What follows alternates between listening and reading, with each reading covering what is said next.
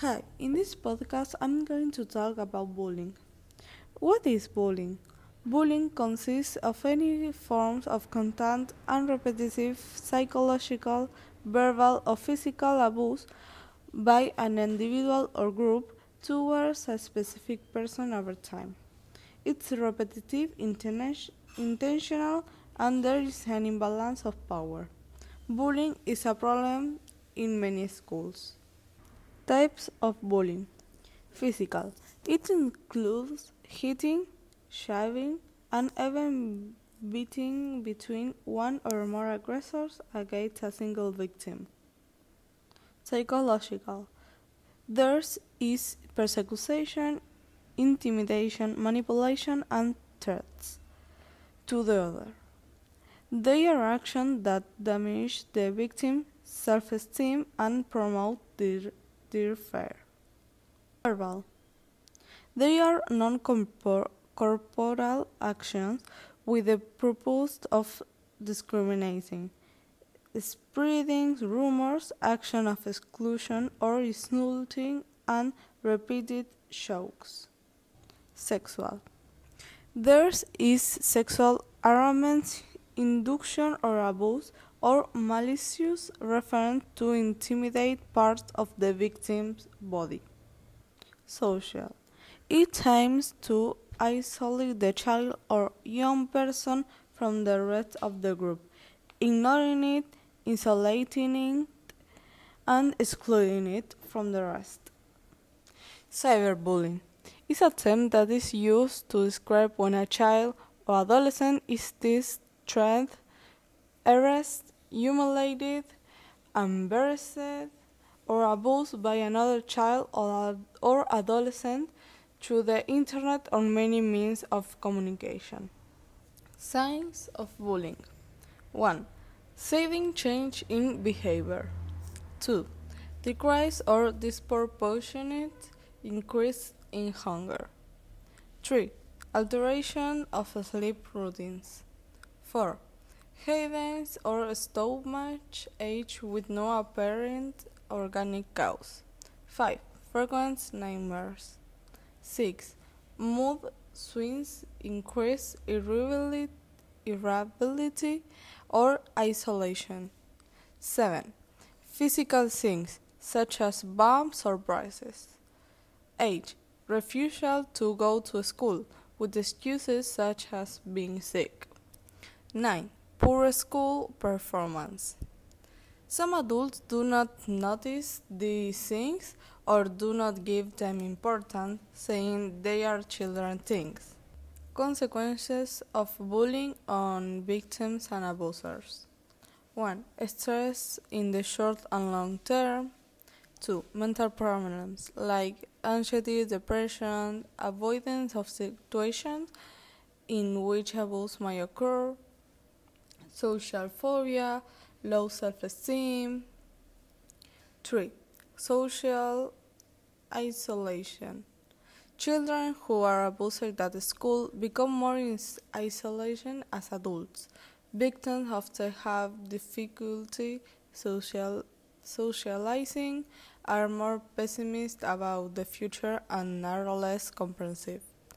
4. Academic consequence. They have problems following the rules of the class, studying well, they have demotivation and distraction. Bullying can lead to poor grades and less participation in class or extracurricular activities. 5.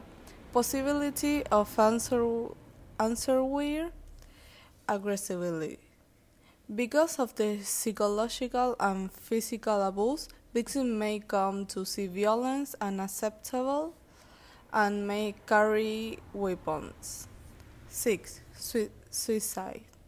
Suicide.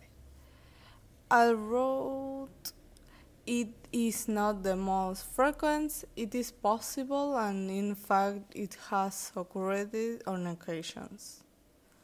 7. Consequence on viewers. Children who have been Bystanders of bullying are more likely to mental problems, depression or anxiety, school deprived, consume tobacco, alcohol, or other drugs. Consequences in abusers. The abusers also have other problems, although they are not due to the more fact or being abusers, but but to family, economic, fa- uh, psychological problems. Early, like early sexual relations, criminal activities, uh, alcohol and drugs abuse. You should ask for help if you think you need it. You should not be afraid of telling your parents that you are suffering bullying. They are the ones who are there to help. You don't have to be in the point of ta- thinking about killing yourself. Ask for help. All cases of bullying will be severely dealt, dealt with. They are fewer than before. What should a teacher do in case of bullying? 1. Treat the students with respect.